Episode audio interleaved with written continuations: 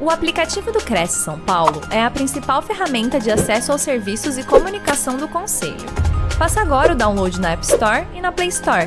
E siga nossas redes sociais no Facebook e Instagram. Bom, boa noite a todos, a todas e a todos que estão me ouvindo aí. Márcio contou um pouquinho né, da minha história. Vocês vão ver que eu, eu trabalho com sustentabilidade né, há muito tempo, e aí vocês estão falando, nossa, mas ela trabalha com sustentabilidade, está falando de turbinar o cérebro com neurociência, né? Deixa eu explicar onde, como eu cheguei aqui, né? É, trabalhando com sustentabilidade há mais de 20 anos, para mim sempre foi um desafio lidar com o engajamento de pessoas, né? Como é que a gente né, mostra o que está acontecendo aí no mundo afora, todos os problemas que a gente vê aí, e como é que a gente muda uma forma de pensar, como que a gente transforma um mindset. E aí eu fui estudar o cérebro, né? Eu, eu já sou apaixonada por comportamento, né, por, por, é, por pessoas em geral, e eu falei, não, mas como é que então que funciona aqui? O que, que faz a gente fazer determinada coisa? E isso me instigou aí a, a buscar informações e aí a mergulhar nessa jornada, olhando para a neurociência, olhando para essa questão é, de uma vida mais feliz, mais saudável, mas o que, que é essa tal felicidade, né? Então, várias questões que eu propus aqui nesse nosso bate-papo é, de uma hora para a gente refletir. Então, convido vocês a embarcarem comigo aqui nessa jornada e refletir comigo alguns pontos quando a gente fala aí de uma vida mais feliz e saudável e de como a gente se comporta, né? Olhando para o funcionamento do nosso cérebro, como é que a gente é o que é, né? Digamos assim. E só para fazer um, um, disclaimer aqui no começo, né? Eu vou falar de neurociência, trazer estudos muito legais e recentes sobre isso, mas do ponto de vista comportamental. Né? Não vou entrar aqui em questões de neurobiologia, em aspectos técnicos, não vou entrar no funcionamento do sistema tal, porque acho que não é o ponto aqui, não, não, não é pra, não é esse o foco da nossa discussão, e a nossa discussão é muito mais na linha do comportamento e como que a gente pode aqui trazer reflexões para o nosso dia a dia e pensar né, no que nos faz mais felizes, no que gera mais bem-estar e como a gente pode se relacionar com as pessoas, né? Vocês vivem né, essa questão do relacionamento com, com as pessoas aí no trabalho, né, na, na vida pessoal, como é que, que, que, que, que os estudos de neurociência podem nos ajudar nesse sentido? Então, vamos nessa linha e para a gente começar, é, vale aqui a gente mergulhar lá atrás e pensar um pouquinho na nossa evolução enquanto seres humanos e evolução enquanto espécie humana, né, no nosso planeta aí, tem dois pontos muito importantes que diferenciam a espécie humana das outras tantas outras espécies.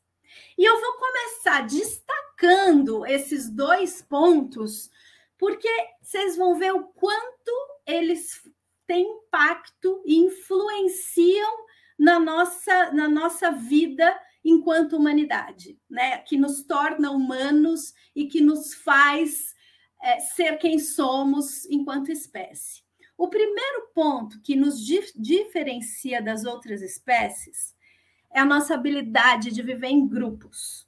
Então, olha só, falando do ponto de vista evolutivo, o homem lá atrás, milhões de anos atrás, o homem sozinho contra o leão, ele se dava mal, né?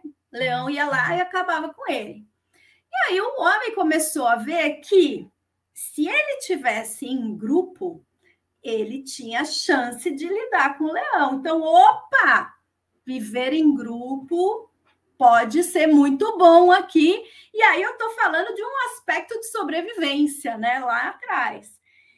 E isso foi já fazendo com que a gente se diferenciasse, mas a gente não se diferencia só por viver em grupo, porque outras espécies também vivem em grupos.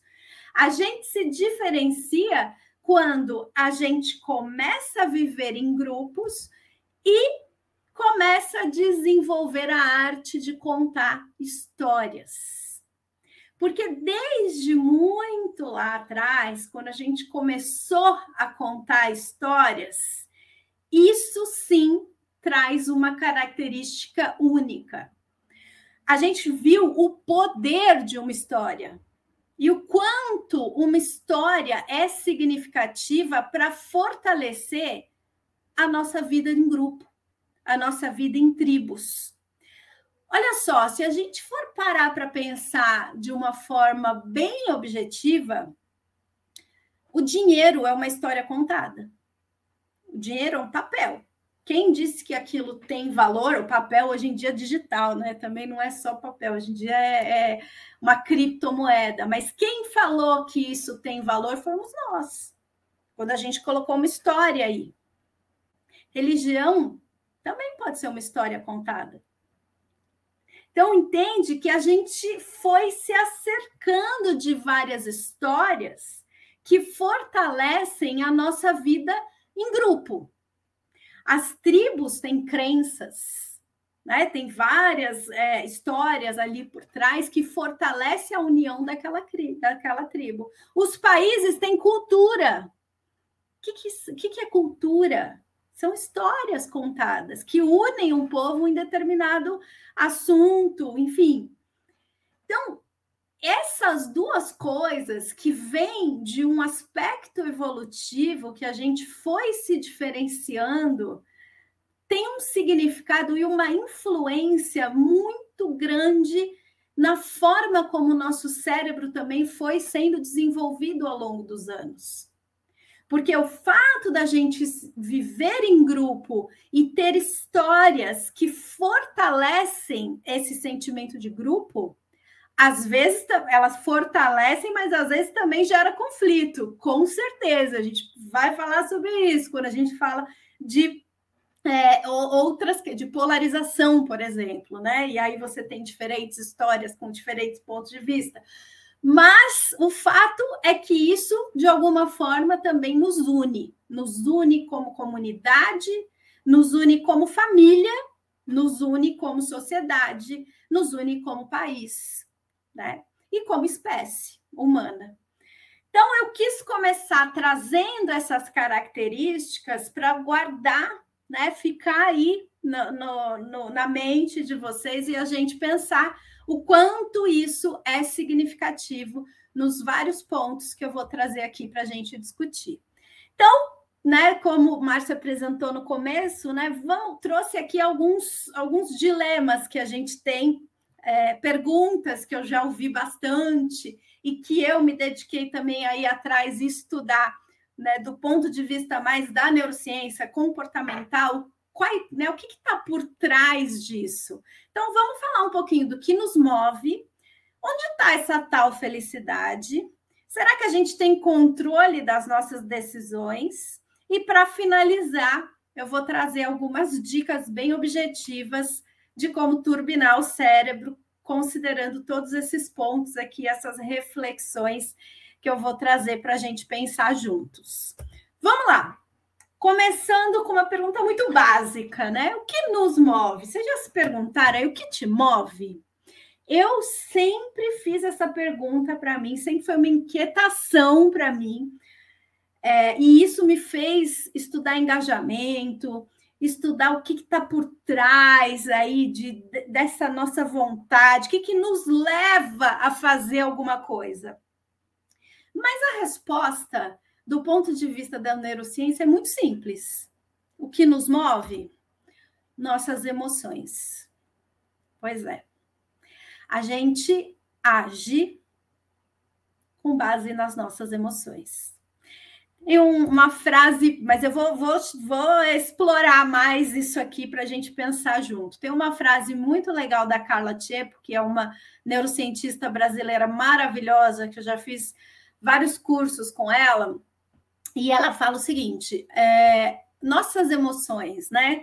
Elas nos fazem querer nos afastar de algumas circunstâncias e também querer buscar outras emoções. É tipo uma montanha russa. Nos deixa um pouco desgovernados em certos momentos, mas também nos dá impulso é o que marca os movimentos na memória, é o que faz aprender mais fácil, é o que dá tempero à vida. Somos definitivamente seres emocionais. E aí, alguns de vocês podem estar pensando aí, não, mas espera aí, eu não sou tão emocional assim. Sou uma pessoa mais da razão, não sou tão, mas conheço aqui um fulaninho que é, mas eu não sou tanto. Olha só que interessante, né? Existe esse mito, né, da razão, emoção, né, como se a gente brigasse com a razão e a emoção dentro da gente mesmo. Na verdade, isso aqui tem origem na filosofia grega, porque Platão falava assim que paixões, desejos e temores o impediam de pensar. E, isso, e, e, e essa disputa entre razão e emoção vem dessa filosofia, como se razão e emoção brigassem pelo controle da, da psique humana. Mas não é bem assim que funciona. Não existe essa briga entre razão e emoção. Não é muito por aí. Quando eu falo que a emoção leva a gente a se mover, a agir, é porque, no fundo, a gente é um ser emocional. Quando a gente fala é, de emoções, é importante estar claro aqui que emoções também são respostas também físicas. Não estou falando só de um sentimento, eu estou falando de uma resposta física a algo.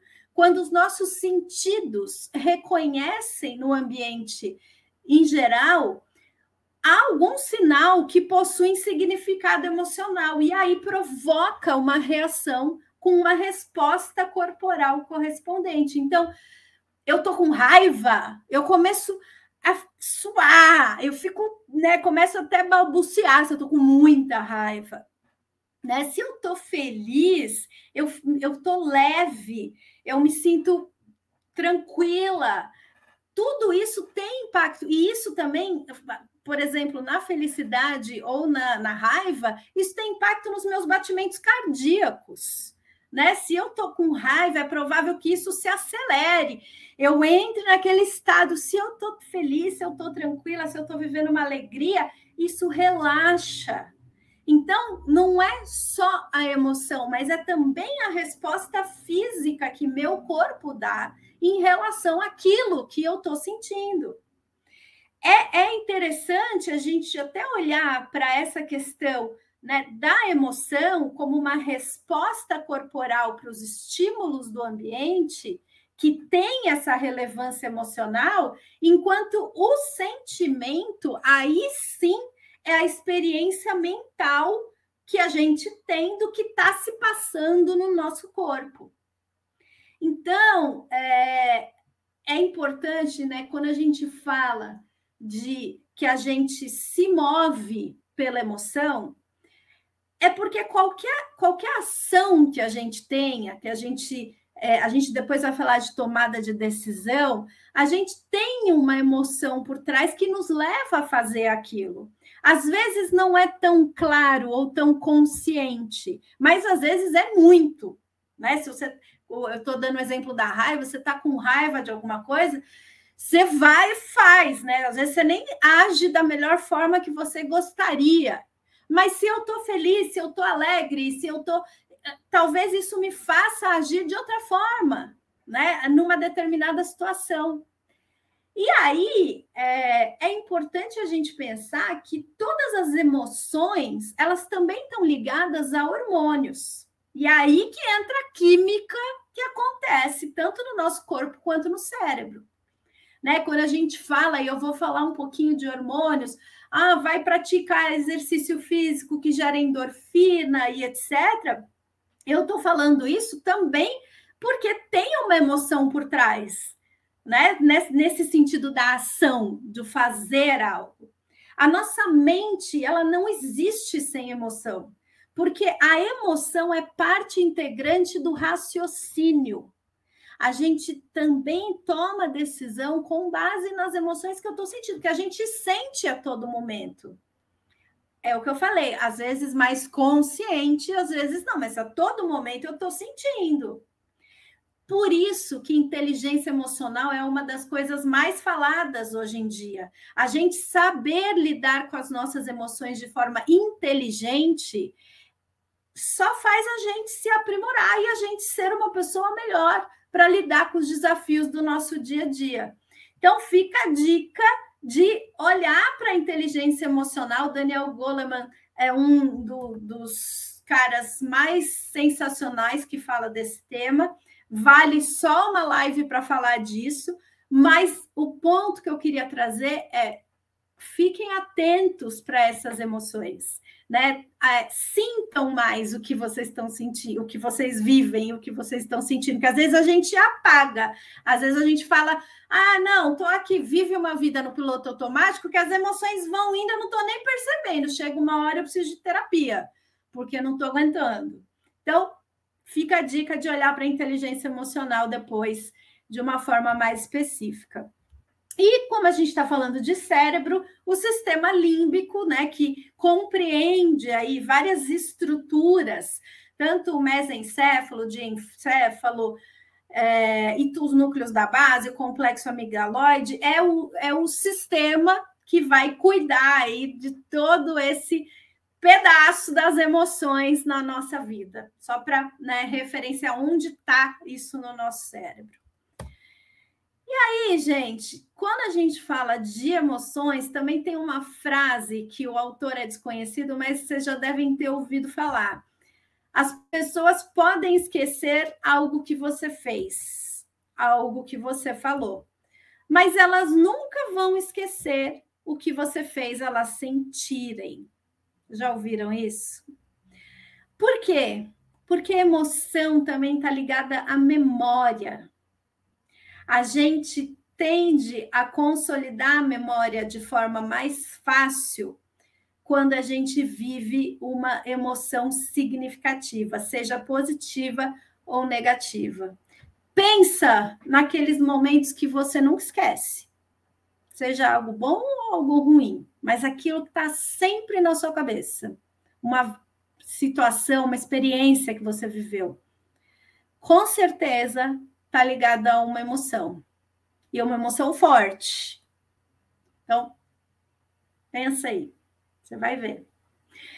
Então, quando a gente fala que o que nos move são as emoções e elas têm um impacto muito grande na nossa memória, né? Porque a gente guarda quando a gente vive grandes emoções.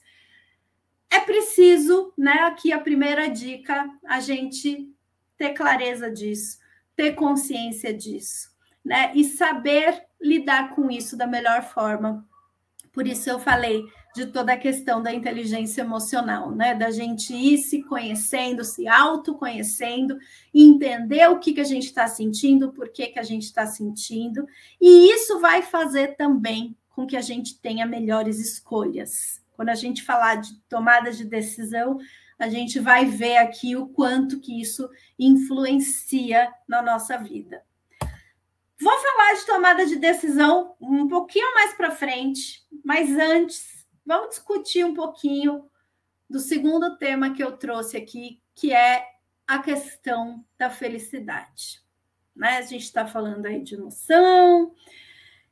Onde está a felicidade? O que, que traz felicidade? Será que dinheiro traz felicidade? O que, vocês acham? Pensa aí. Olha, fizeram um estudo científico para responder essa pergunta. Dinheiro traz felicidade? E a conclusão é a seguinte: depois que se atende-se às necessidades básicas, não, não traz felicidade. Existe um estudo que fala, né, e eles fizeram toda uma conta, um cálculo matemático ali, que colocaram que até um patamar de 75 mil dólares, é, isso como renda geral, o dinheiro pode mudar um pouco a vida da pessoa. Então, se a pessoa ela tem é, um, uma vida de poucos recursos é, e o dinheiro chega e muda a, a, vida dela, né? A forma, o, o modo que ela vive, a educação que ela tem, isso sim tem impacto na felicidade. Mas depois deste número, né, que o estudo diz aí, que eles consideram 75 mil dólares, tem alguns outros estudos que mudam um pouquinho essa faixa, dependendo do país, né? Estou falando de um estudo americano. No Brasil, não tem nenhum estudo que vá nessa linha ainda de estabelecer esse teto. É, a partir disso, o dinheiro não traz felicidade, é o que diz as pesquisas. Porque a gente se acostuma, a gente se adapta. E aí é que nem comprar o um carro novo. Você compra o um carro novo, nossa, tô feliz, ai que demais, tal. Aí passa aí uma semana, ainda está empolgado, mas passa um mês, passa dois meses, você se adaptou, já está lá. Vai, não vai mudar. Já está lá, já foi, casa nova, né? No começo tem um boom, mas depois você se adapta e vive, etc. Então, não é isso que vai alimentar um sentimento de felicidade. Eu gosto dessa frase do supramaníaco economista indiano que fala: as pessoas parecem ter mais e ao mesmo tempo ser menos. E a resposta, quando a gente fala de onde está essa tal de felicidade, está muito mais no ser do que no ter. Só que tem muita gente que acha o contrário, né? Que é o ter, quero ter isso, aquilo, aquilo, aquilo, aquilo, ah!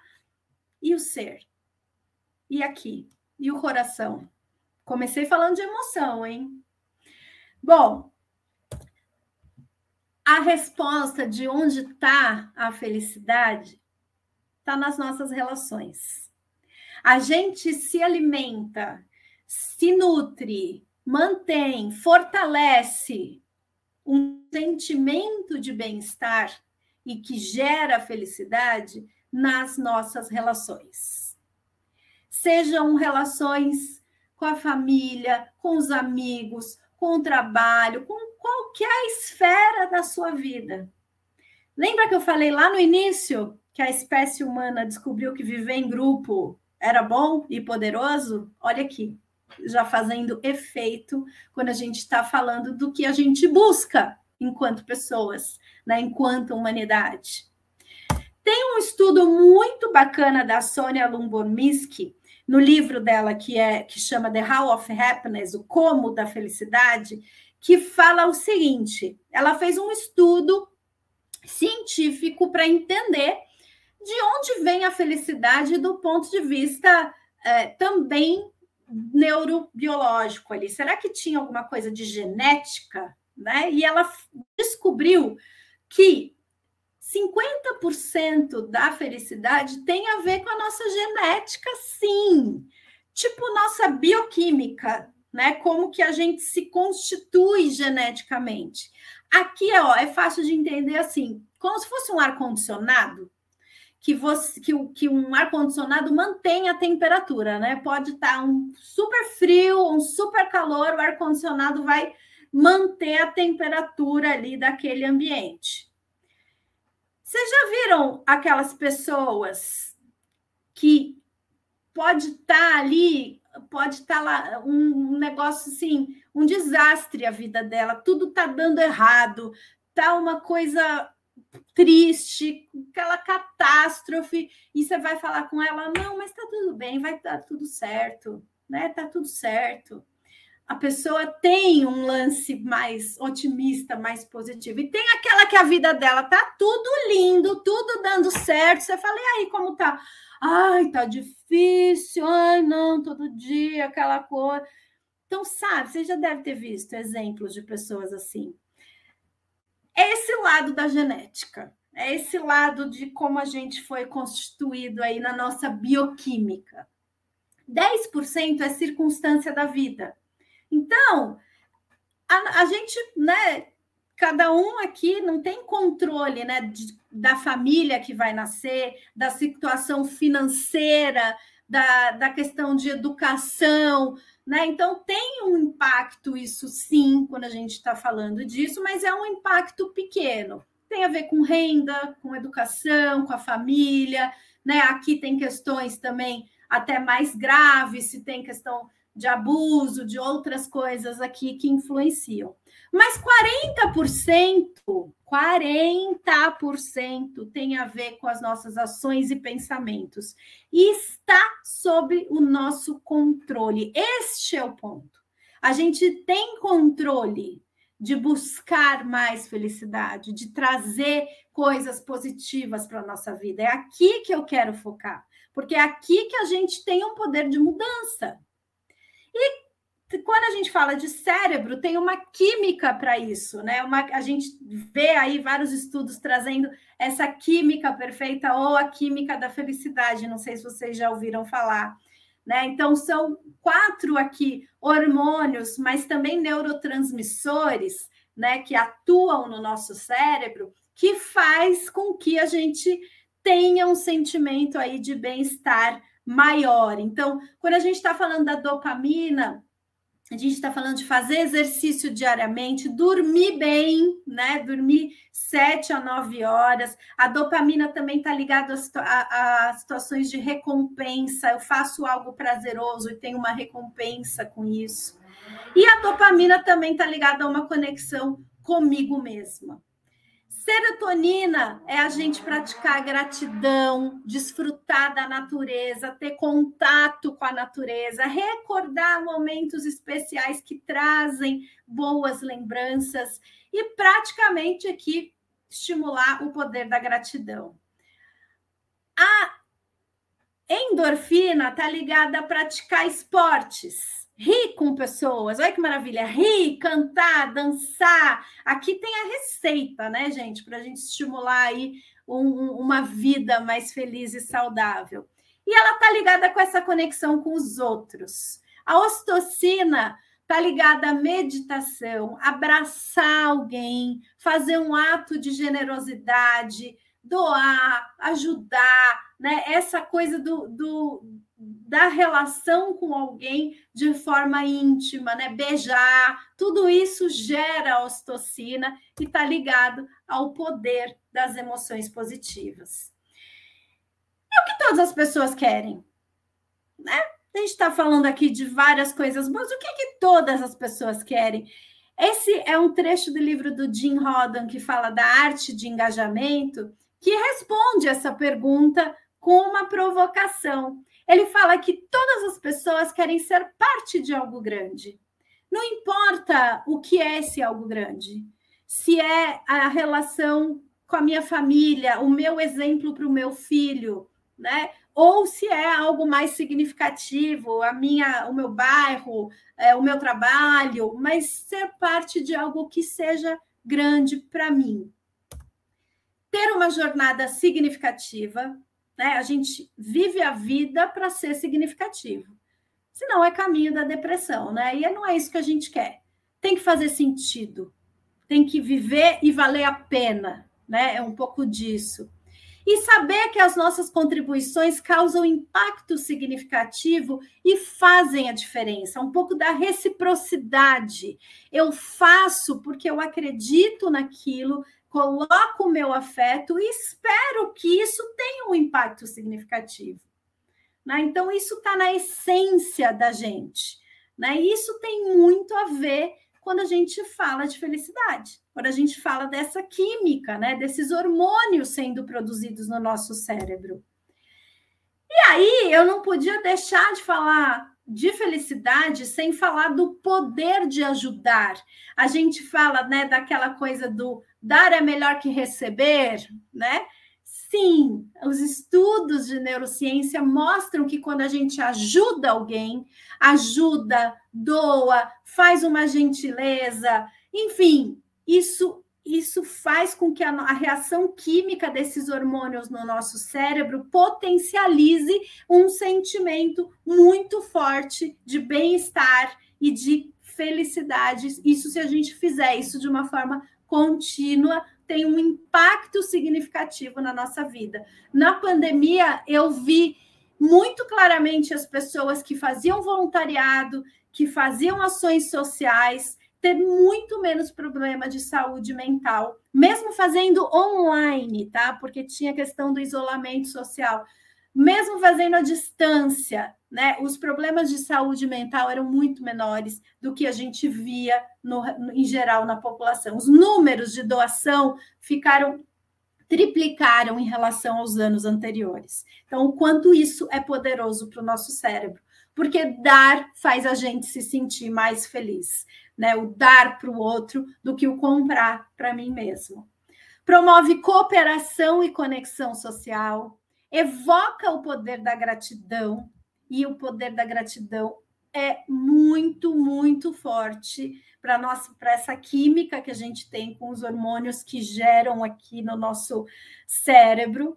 É contagioso, porque a gente vê alguém ajudando, a famosa corrente do bem, sabe? Você vê alguém ajudando, você também quer ajudar, e faz bem para a saúde. Isso é muito sensacional, porque a, a, essa questão da saúde, né, o ajudar, tem vários estudos mostrando que contribui para ter menos estresse, menor chance de desenvolver diabetes, níveis mais altos do colesterol bom, que é o HDL, melhor sono e melhor probabilidade de depressão. Então, gente, bora ajudar, bora fazer uma ação social bacana é, e fortalecer as ações. Nosso cérebro é movido a ligações sociais olhem para os seus relacionamentos quando a gente está falando de buscar felicidade. Tive bons relacionamentos em todas as esferas da vida. Vamos falar de controle das decisões. Estou com medo do tempo, mas vou tentar aqui fazer o meu melhor para dar tempinho de vocês fazerem perguntas no final. Será que a gente tem controle das nossas decisões? Vou levar vocês para um passeio. Vamos tomar um sorvete aqui comigo. Vamos lá. A gente tem que escolher no primeiro momento se a gente vai tomar o sorvete na sorveteria do seu João, que tem só três sabores: chocolate, morango e creme, ou se a gente vai na Dona Maria, que tem 39 sabores de sorvete maravilhosos. Vamos lá. Pensou aí? Quer ir lá no seu João? Só tem chocolate, morango e creme. Ou lá na Dona Maria, com 39 sorvetes maravilhosos. Bom, vou meio que tomar decisão por vocês, mas com base quando eu falo, quando eu, pergunto isso aí, eu estou fazendo palestra presencial, geralmente as pessoas querem ir na Dona Maria, que tem 39 tipos de sabores maravilhosos. Então, vou seguir aqui. Aí chegamos lá na Dona Maria, tá lá o cardápio. Aí você fica lá, ai meu Deus, não sei o que, que eu quero. Ai, caramba, comi chocolate ontem, será que vou comer de novo? Ai, não, tô, não, preciso uma coisa para emagrecer, maracujá, será? Aí fica ali, né? Duas horas, aquela fila da sorveteria já foram, que aí você fala, gente, decide logo, pelo amor de Deus, aquela fila enorme. Aí você fica com essa cara assim. Ah, meu Deus. O que, que eu faço? Que sorvete eu peço? Mas essa brincadeira aqui de tomar sorvete, né, numa decisão muito simples, é para mostrar que olha só que coisa maluca. Quanto mais opção a gente tem, o nosso cérebro não está tentando decidir o que a gente quer. Ele está tentando se livrar da sensação de arrependimento por estar perdendo algo melhor. Olha que louco. Não é o que eu quero, é onde eu vou me arrepender menos que maluquice é isso? Como que é esse lance de tomada de decisão no cérebro? Eu gosto da abordagem do Daniel Kahneman, que coloca que a gente toma decisão com base em dois sistemas que a gente tem no nosso cérebro. O sistema 1, um, que é rápido, intuitivo, automático. A gente não pensa muito, vai lá e faz. Quando eu falei, ah, gente, tem aqui três sabores ou 39 sabores. Ah, três sabores não, 39, né? Muito mais coisa, tal. Vai. Se eu perguntar para vocês qual é a cor favorita, ah, vai vir na mente. A minha é lilás. Beleza, foi, foi, agilizou, rápido. E a gente tem o sistema 2, que é lento, analítico, deliberado. Aqui envolve um pouco mais de raciocínio. Eu cheguei lá na sorveteria e comecei a pensar, ai, gente, mas esse aqui engorda muito. Ai, meu chocolate eu comi ontem. Não, mas não. Aí eu fico né, sem saber o que eu vou fazer.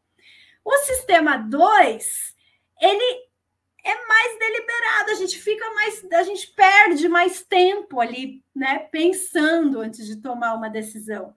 Se eu perguntar quanto que é 356 vezes 27, você precisa acessar o seu conhecimento de matemática para fazer a conta, a menos que você seja um gênio da matemática e já tenha isso automatizado. Eu não tenho. Então, você tem um processo maior. E olha só, ambos são super importantes para a gente. Para a gente, quanto desenvolvimento mesmo da espécie, os dois são importantes. Só que o que, que acontece? Muitas vezes a gente é levado a tomar decisões pelo sistema automático e não são as melhores decisões. Quando a gente fala é, de, de vieses, quando a gente fala de vieses inconscientes, onde a gente muitas vezes pode ser racista, homofóbico, capacitista, sem nem perceber, porque a gente está deixando o sistema automático operar ali. Pá, falei uma coisa que não devia. O problema é que quando a gente leva a vida no piloto automático, a gente faz com que o nosso sistema automático prevaleça. E às vezes a gente vai tomando a, a, as nossas decisões com base nesse sistema automático, sem de fato avaliar e pensar. E aí é que está o problema. Hoje em dia, quando a gente fala de disputa de atenção, é isso. Se eu resolver fazer várias coisas ao mesmo tempo, eu não vou fazer nada. Eu não vou prestar atenção em nada. Eu vou sair no piloto automático achando que eu estou fazendo várias coisas ao mesmo tempo. Hoje, a briga é por atenção, é por presença, é por você estar tá verdadeiramente naquele local. Se eu tenho né, um sistema de decisões que às vezes é falho e que me leva, às vezes, a tomar decisões por impulso na minha vida, quando a gente fala de fake news, a gente está falando de uma série de questões aqui que envolve esse piloto automático. Só para trazer alguns exemplos. A gente tem heurísticas, que são atalhos no nosso cérebro, que nos leva a tomar essas decisões automáticas sem nem a gente perceber. Então, para combater isso, a gente precisa ter mais presença. A gente precisa estar mais atento a tudo que, a gente está fazendo.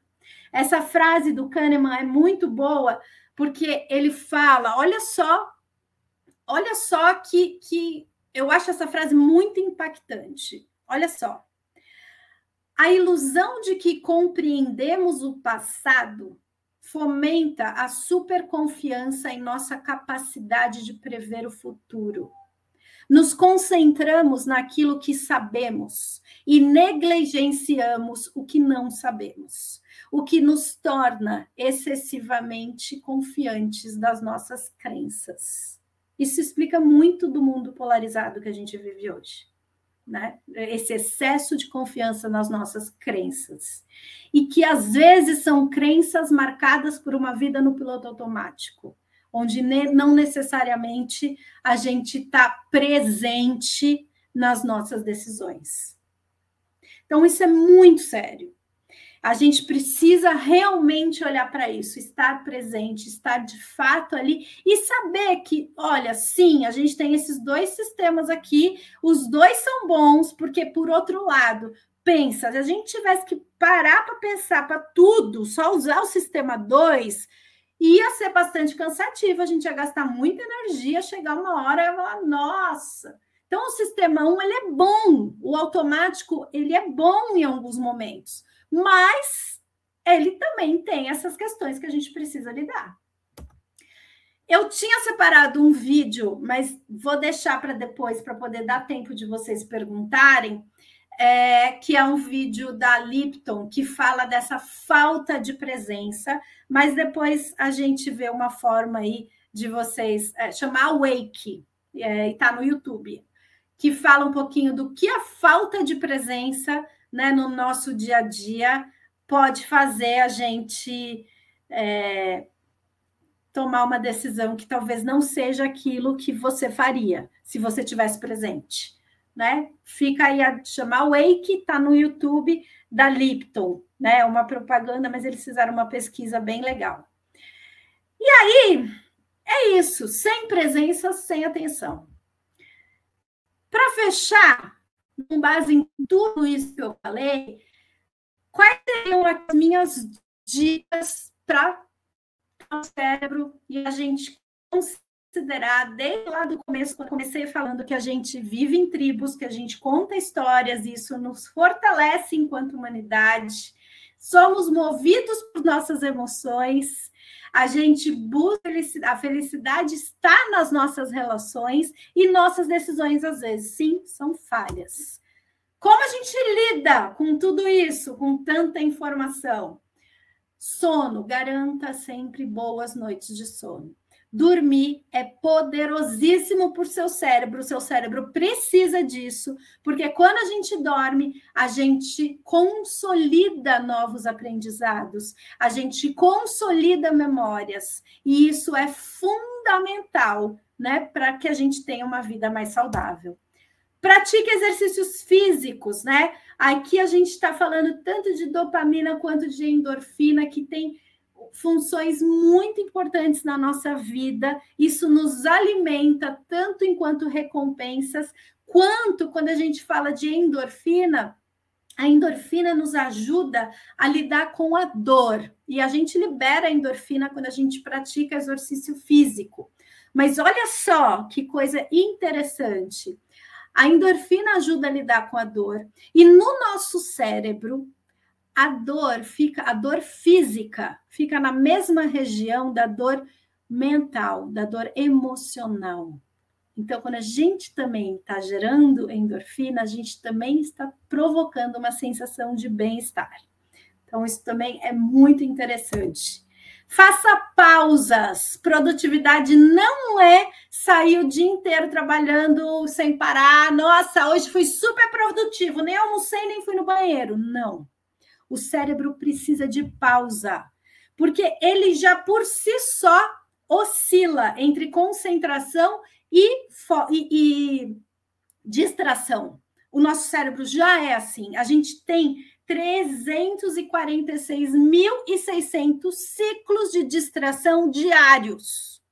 Então, a gente precisa fazer pausas, a gente precisa parar, porque isso vai fazer bom para aumentar a produtividade. Não é ficar trabalhando sem ir no banheiro almoçar que vai aumentar a produtividade. Parar vai aumentar a produtividade. Então, pensem nisso. Organize uma lista de atividades é ótimo também organizar, colocar no papel. O Márcio falou lá no início: coloca no papel as anotações. Sim, quando a gente escreve, a gente potencializa e fortalece conexões que nos ajudam a lembrar disso, né, de outras formas. E outra, quando a gente risca, aí eu fiz isso, risquei, isso gera uma, um, isso libera dopamina, que é uma sensação de recompensa e de prazer, porque você fala, ah, eu fiz, ai, risquei. Prazer do riscar. É isso.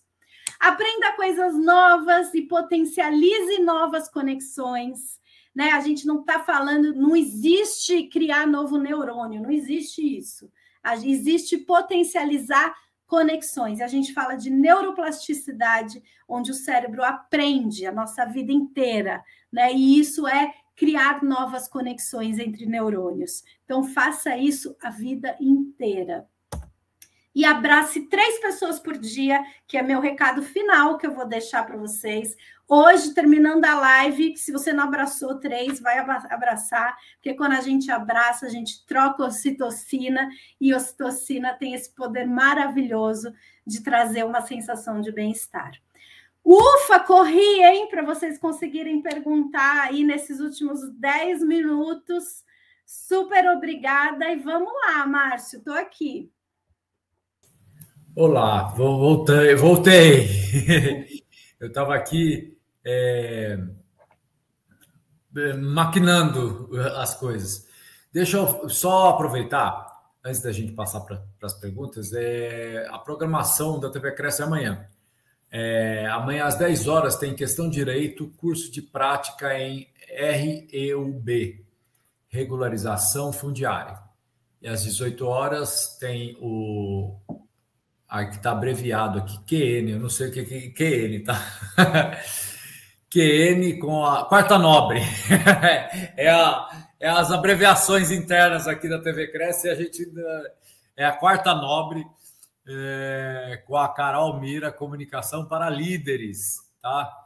É, então convido a todos a, a, prestigiar amanhã às 18, tá? Quarta Nobre, QN, é, com a Carol Mira, comunicação para líderes. Ser líder não é fácil, né, ô, ô, ô Juliana? É, acho que daria uma boa também, uma boa live sua, hein? Ser líder é uma coisa que nem todo mundo acho que nasceu talhado para ser líder, né? E nem é... todo mundo gostaria, também tem esse ponto. Conheço pessoas que não gostariam de ser líderes. É. Então, aí às vezes a pessoa até não gostaria, enquanto isso os narcisistas vão tomando conta do mundo, né? Vão se instalando nas, nas funções de liderança, assim, e eles só pensam neles, né? Tudo tem que girar em torno deles e tal. É um saco isso. Eu não tenho muita paciência para narcisista, não, sabe? É, é... Mas, enfim, a gente tem que encarar, né? Tem que encarar. E, pois e... é. Você sabe, eu vou fazer só. Sabe que tem uma pesquisa que fala, que você falou de narcisista, lembrei disso, que fala a maior parte dos psicopatas são CEOs de empresa. Eu acredito. Né? Vamos deixar assim para reflexão, para reflexão. Eu acredito, mas é... Mas então, pessoal, é... É... atente para o tema de amanhã: comunicação para líderes. Quem quem não é narcisista e gostaria de se tornar um líder deveria de assistir isso, porque líderes narcisistas a gente tem demais. Né? Então, convido você que não é narcisista, tem empatia com os outros e tal, a, a tentar se é, adquirir habilidades para ser um bom líder, né?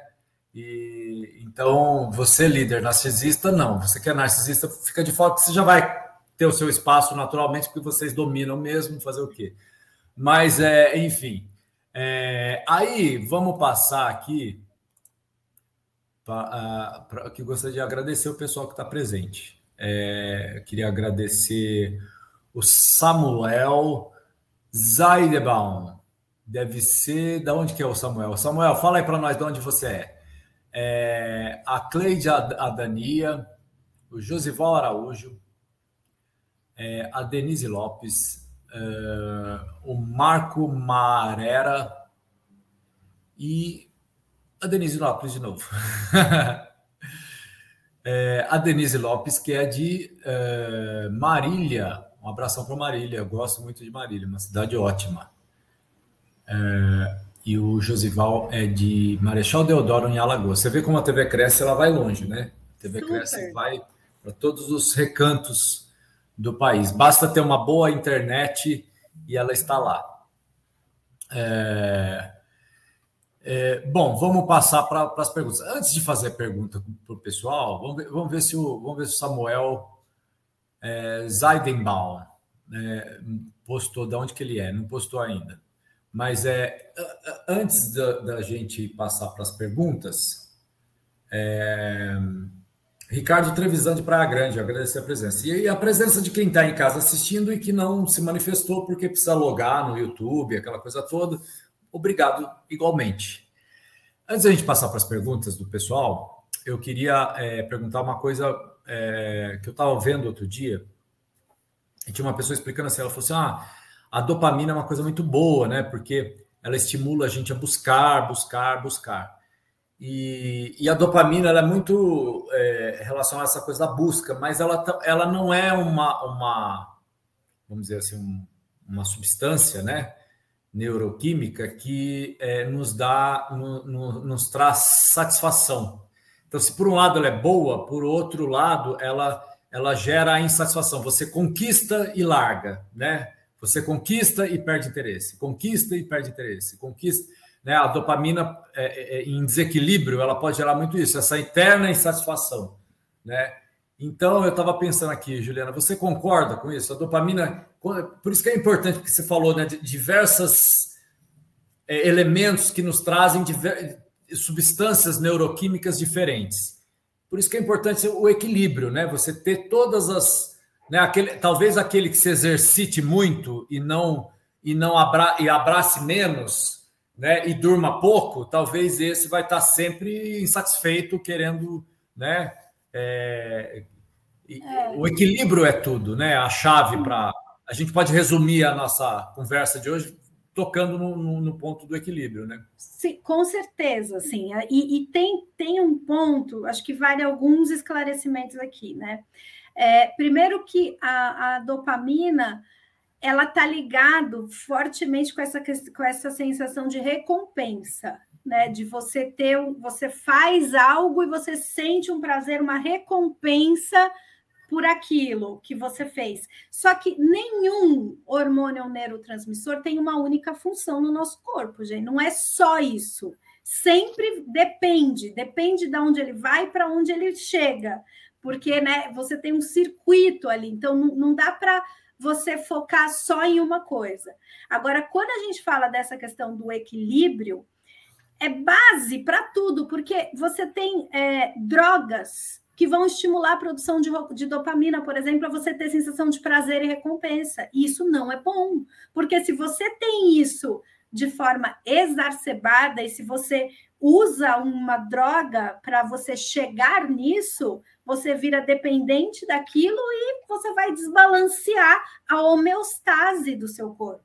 Então, sempre equilíbrio vai ser fundamental. A gente tem aí, dependendo do, enfim, tem uma série de drogas que podem estimular esses hormônios que eu falei para o lado negativo, endorfina, vários. Então, é, é, eu estou falando de coisas que é a produção natural, da gente estimular a homeostase, que é o equilíbrio do nosso corpo, da gente ter uma vida saudável sem buscar mais de outras formas e de outros lugares. Então, tem isso que com certeza equilíbrio é fundamental.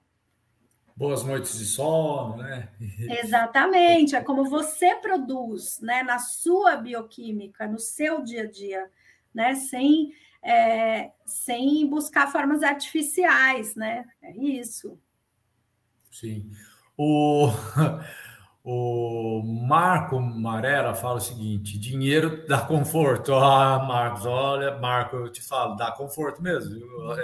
Eu acho que é o melhor indutor de serotonina, dopamina, ocitocina é, de todas as substâncias é o dinheiro, né? Dá conforto, Márcio, mas o, o ponto é até onde? Até que ponto? Porque depende muito da vida de cada um, né? Da, da sua situação financeira, né? Da, da, da vida ali, enfim. É, em relação a vulnerabilidades, a como que você mora, tipo de casa que você tem, né? Como é que. E o ponto é, quando a gente fala de felicidade, essa questão do dinheiro também, é que a felicidade ela está né, na relação com as pessoas, porque você pode ter conforto, pode ser muito rico e a gente vê essas situações e você não tem relações sólidas e você entra numa depressão, você gera ansiedade e outras doenças por uma questão de solidão, né? Então é, é, é um pouco nesse lado, nesse lado de relacionamento, né? Que não não é só o dinheiro ali que vai ajudar. É, recentemente saiu vários na Folha, na, no G1, em vários é, canais é, de mídia e tal, é, de notícias falando, dando conta de uma pesquisa que foi feita durante muito tempo, é, com acompanhamento de várias pessoas, uma pesquisa longuíssima, por um longo período de tempo, e, e, e é, voltada para pesquisar a questão da, da longevidade. Uhum. E, e se constatou que um dos elementos principais para vidas longevas é justamente a qualidade das relações, né? Nós precisamos de nos relacionar. Então, Sim. pessoas que vivem bastante e com qualidade de vida, elas são pessoas que, que possuem, desenvolvem boas relações, né? E, e ao longo de, das suas vidas, bons amigos, bo, boas relações com, com, com, os parentes, e o que é difícil muitas vezes. Desafio. Né?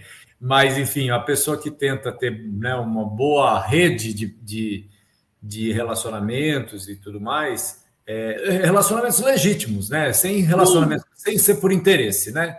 É, é, quando a gente fala de bons relacionamentos, né, tem gente que já pensa em monetizar né, o, o relacionamento. Estamos falando de relacionamentos de, com, com um, um, grau aí de envolvimento é, afetivo, né? Não Sim, verdadeiro, né? Verdadeiro, é. Aquele que a gente realmente sente, né? Alguma é, coisa. É, exatamente, né?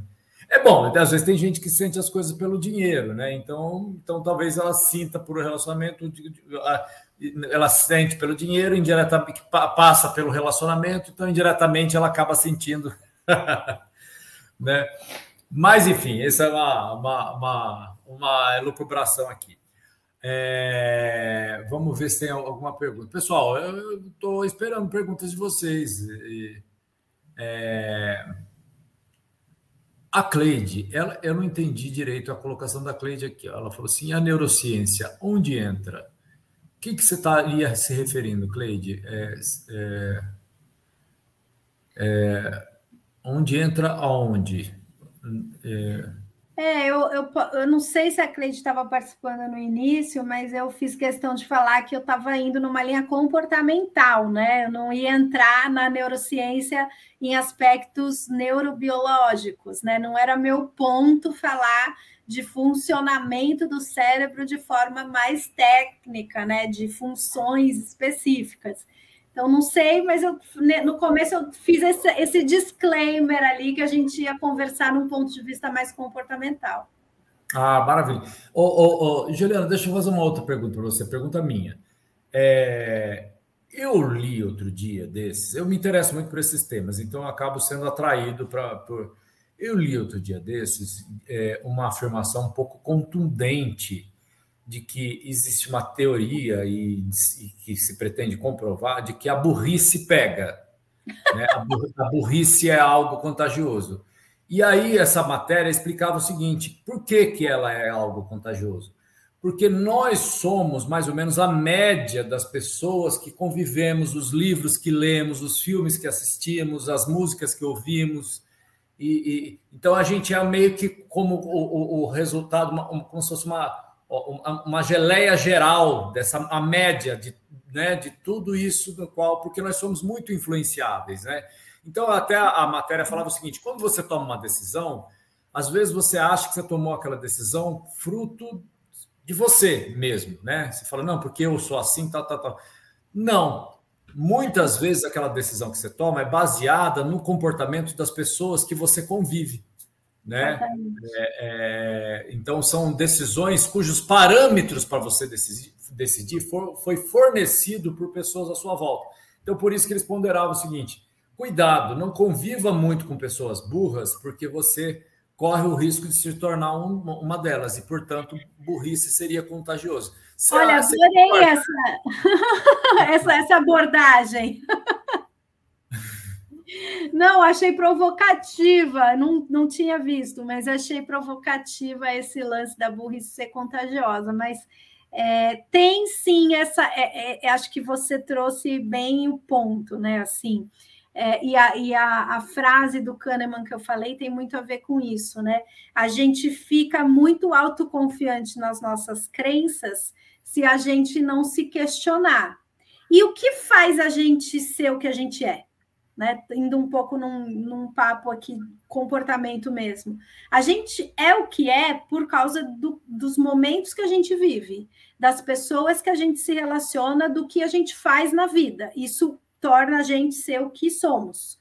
Né? Tem uma parte genética, claro, que influencia em termos de personalidade e outras coisas, mas o que a gente vive, as pessoas que a gente se relaciona, faz a gente ser quem a gente é. E isso também é, causa é, impacto na nossa vida. Então, se eu ando é, muito apegada a ideias de outras pessoas, ou eu não vou explorar outras coisas, eu vou ficar muito no, nesse universo, na minha bolha, nas minhas coisas, com certeza você vai ter decisões piores. Porque você está condicionado nessa bolha, nesse universo. Quanto mais eu questionar, quanto mais eu ter contato com pessoas diferentes de mim, quanto mais eu ter experiências novas, quanto mais eu for atrás de fazer algo que eu nunca fiz, viver uma coisa que eu nunca vivi, mais eu vou me enriquecer para tomar melhores decisões. Então, tem, tem sim uma relação muito. É, eu achei curiosa essa coisa da burrice, mas é, tem um fundo de verdade total aí. Total. E outra, somado isso, né, a essa coisa do viver na bolha é, e não se abrir para outras coisas e tá muito, muito ali nas suas crenças, se você viver uma vida muito no piloto automático, quando você só vai vivendo, sabe aquela coisa, ah, só vou vivendo, vou fazendo isso, sem, sem experimentar algo diferente, não sei o quê. Aí é muito mais, você está muito mais sugestionado a ser influenciado. Uh, a gente vê aí algumas coisas meio loucas, né? De tipo crenças, né? Religiões que faz as pessoas fazerem umas coisas muito estranhas às vezes tá aí, né? A pessoa tá ali, tá ali, na, não questiona, tá ali na bolha, fica só ali, acha que. E aí, será que a gente pode chamar isso de, de burrice, né? De decisões burras? Não vou dar exemplos aqui para não polemizar, mas é, é um pouco isso, assim, né? É, por exemplo, você pega, você que viajou bastante, Juliana, que você já viu uh, nuances de país para país, quando a gente viaja para o exterior, a gente começa, na, não sei se você passou por isso, mas eh, todas as vezes que eu, eu morei fora e tal lá e, e, tive a oportunidade de morar na Europa, morei na África e morei nos Estados Unidos. Então, assim, Ai, conheci três realidades é, e aí conhecer, evidentemente, a realidade brasileira e tal. É, aí você, eu pelo menos me, eu ficava analisando assim, né? Que, é lógico que o desenvolvimento de um país não se explica só por isso que a gente vai falar aqui mas eu, eu acho que, de certa forma, é, acaba que meio que contribuindo, é, que é justamente a questão da mentalidade das pessoas, né?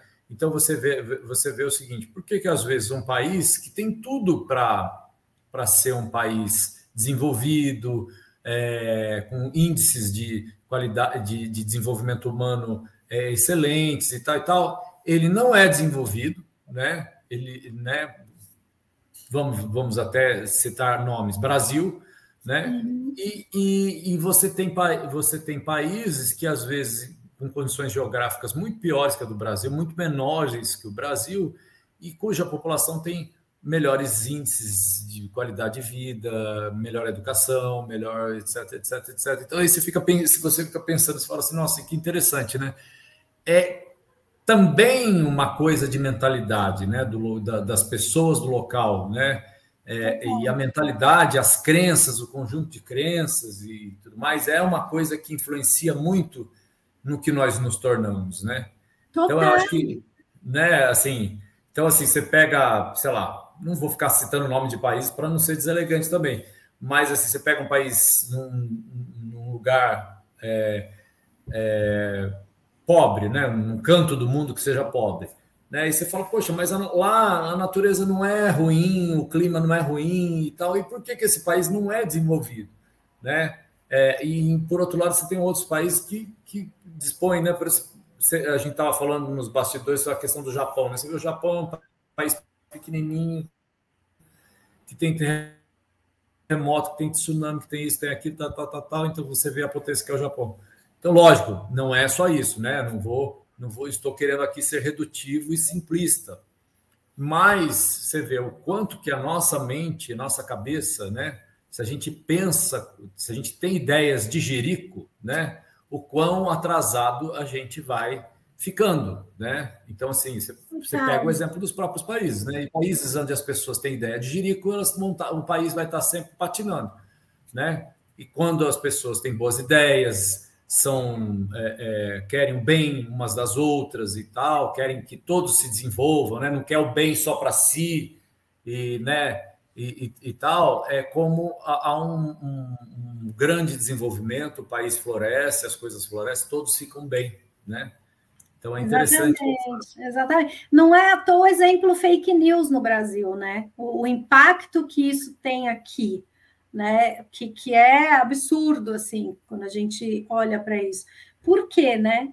Por um, uma série de questões aí, quando a gente fala culturalmente, quando a gente olha para essa situação, enfim, a gente tem, eu não falei muito por causa do tempo, mas essa questão de heurística que são esses atalhos que o cérebro toma, é a base para poder, por exemplo, falar de neuromarketing. Então, para poder vender, para convencer, eu não sei se vocês já tiveram neuromarketing de live aqui, mas existe várias técnicas para você convencer alguém a fazer o que você quer, né? E uma delas, por exemplo, vender, etc. Você pode usar isso para o bem ou para o mal, entendeu? Então, tem umas coisas assim que é isso, a gente entende como funciona, né? Mágica, ilusionismo usa heurística, por exemplo, para enganar a gente. Então tem esse, essa polêmica, né? Você vai usar isso para o bem ou para o mal? Você vai usar isso para fazer marketing, para vender, ou você vai fazer, usar isso para manipular pessoas e convertê-las numa coisa louca aí, sei lá. Então é isso, é como a gente usa a informação. convertê-las em pessoas que pedem que os extraterrestres venham fazendo. né? É meio, é meio, meio fora Exatamente. da casinha isso daí, né? Mas tudo bem, né? Não Exatamente, aqui, é. Né? É, é, é, né? Extraterrestre, tem a santa paciência, né? Mas, enfim. É ou dizer que a Terra é plana, enfim, é. tem, tem coisas aí. É. Né? Aí da Lua foi um estúdio de Hollywood, né? É. Né? Exato, e, e vai criando, né? Vai, vai. Enfim, o ponto, gente, nós somos manipuláveis, sim, nós somos. E aí é como que nós vamos usar isso e que, que lado da força ali vai ter, vai, vai ser utilizado. Ô, Julia, você sabe que eu tenho um, um, amigo meu que fala o seguinte: ele fala assim, ó, esse pessoal que acredita em fake news e terra plana, em chamar extraterrestre celular, é tudo o pessoal que fez o segundo grau mal feito, entendeu? Porque se tivesse tido biologia básica, ciências da natureza básica, tivesse tido matemática básica, física básica, não estaria acreditando em bobagens, né? É, é, enfim, mas isso é uma outra história, né? Falta também um pouco de é, estofo, né? É, né? Porque assim, se a cabecinha é pequena, você tende a, a ser mais suscetível a crendices, né? A bobajadas e, e, e, e, tal que te contam, né? Histórias da carochinha e etc. A gente fica mais sujeito à manipulação, é, é isso. É. É, é. não necessariamente. Eu posso ter estudado na escola que a Terra é redonda, mas eu posso ser manipulada para acreditar que não, dependendo de como isso é feito e dependendo do meu estado mental quando isso acontece. Por, lembra que eu falei que a gente é movido por emoção? Então, dependendo de como isso chega, a informação chega a mim e como essa pessoa tenta mostrar, etc., essa pessoa, enfim, esse conteúdo ou qualquer coisa, eu estou mais suscetível ou não a ser manipulada. Por isso que eu insisto em trabalhar presença, em trabalhar atenção e se questionar sempre, sempre, sempre. Não pode deixar. A gente não cresce na vida tendo respostas, a gente cresce tendo perguntas. É isso. É. Pois é, e aquela história, né, Juliana? Eu acho que também é o lado seguinte: eu acho que a ciência é a solução para a vida, né? A ciência, o conhecimento e o estudo. Nunca alguém que não estudou vai saber mais que alguém que estudou, quem se debruçou. Então, quem acredita nisso, é, eu, eu acho que já deveria já começar a se questionar. Já é, questão número um: eu acredito que quem não estudou sabe mais que quem estudou. Ah, não, eu acredito nisso. Ah, então começa a se questionar, começa a fazer as perguntas. Será que é assim mesmo? Entendeu? Né? Porque nunca quem se debruçou sobre um assunto, quem estudou, foi atrás e tal, tal e tal, vai saber menos do, que, do que quem nunca estudou no achismo. Porque achar, a gente acha qualquer coisa, entendeu? A gente, todos nós Exato. podemos achar qualquer coisa. Né? Exato. Né? E, e, entendeu? Nunca aquele que estudou e que tem o conhecimento técnico vai saber menos do que do que quem é amador, né? Ou, ou, ou aquele que acha, né? Achar, a gente sempre a gente pode achar mil coisas, né? Agora, a gente tem que ter cuidado com aquilo que a gente acha, de pensar que isso pode ser imposto para os outros como uma verdade, né? É, é, uma verdade absoluta. É lógico, até eu conheço gente que estudou muito também que é burra, né? É, é idiota, né? E, e, e, gente que estudou pouco que é, é, tem a mente aberta, né? Evidentemente que não é uma, uma regra também absoluta, isso também pode acontecer né? As pessoas podem, é, se, a gente pode ver, ver, vários exemplos aí no mundo afora de casos de pessoas que estudaram pouco e são e têm uma mente boa e quem estudou muito tem uma mente quadrada, fechada. É porque o, o não é só o estudar, né? É a experiência, o viver aquilo, né? Então é, é um pouco nesse você vê pessoas que talvez não completaram a faculdade, são pessoas muito inteligentes, excepcionais, viveram muitas coisas, né? Tiveram aprendizados de outras formas. Então, é um pouco isso, assim, mas é o tá, para mim a essência é o estar aberto para questionar, assim. É, é, e aí também. buscar na ciência, buscar não, então você falou isso, então quem, quem falou aquilo é, é, o ir atrás e não aceitar, né? Essa coisa da disseminação de fake news virou porque recebi um negócio no WhatsApp e encaminhei. Ai, que legal, vou encaminhar, encaminhar. Mas você nem viu se aquilo é verdade. Você não foi dar um Google ali para ver se outras pessoas estão falando, está encaminhando, que é legal. Né? Então, esse, essa passividade que não é isso que emburrece, né? É isso que fica essa coisa. É, não, e é chocante porque às vezes tem, tem fake news que são tão toscas, né? Que, que você não precisa de ser um expert de, de, de, de jornalismo ou, ou, ou, qualquer coisa. Não, o Google resolve. Né? É, é, é para você ver que aquilo lá é totalmente, é totalmente fora da, da realidade, né? Não precisa de muito de muito instrumento, não precisa de muito estofo para você ver. Às vezes a, a, informação é tão tosca, tão absurda, tão é, é, é, é, carente de qualquer coerência, né? Que se você tiver um mínimo de conhecimento geral, você vai falar, não, isso não é possível, né? Isso não tem lógica, né? Não, não, não, tem o menor cabimento. Mas olha só, Juliana, foi muito bom conversar com você é, esse tempo todo aqui. Você deveria voltar mais vezes né? Obrigada, é, Para gente, a gente se iluminar com esse seu conhecimento, né? E o objetivo da TV Cresce é justamente esse: trazer a luz é, de bons conhecimentos para né, nos libertar. O conhecimento liberta, né? É, o conhecimento liberta das trevas da ignorância, né? É isso. E, então a gente tem que ter mais pessoas como você, Juliana, aqui com a gente, até porque, como diz a teoria lá que eu, eu, eu acabei de ler, burrice pega, e eu acho que a inteligência também pega, né? Contrário senso, Sim. né? A inteligência também pega. Então, queremos pessoas inteligentes como você, Juliana, ao, ao nosso redor, porque de gente burra, olha, vou falar para você, viu? Ufa! Eu estou meio cansado. É, pois é. Não, super obrigada, Márcio. Prazer estar aqui. É, e, e, fica aí a, a, mensagem final, gente. Façam mais perguntas do que respostas. É por aí que a gente cresce e evolui. Muito bem, Juliana. Então, em nome da diretoria do Cresce, em especial o presidente do Cresce, José Augusto Viana Neto, eu agradeço a sua presença e volte mais vezes. Muito obrigado mesmo. E você aí de casa, mais uma vez, muito obrigado. Esteja sempre conosco. Lembrando que a gente faz este programa com muita dedicação, muito carinho. E para você, corretor, e para quem não é corretor, que um dia queira se tornar corretor também, tá bom? Um beijo a todos e até uma próxima. Boa noite. Boa noite, tchau.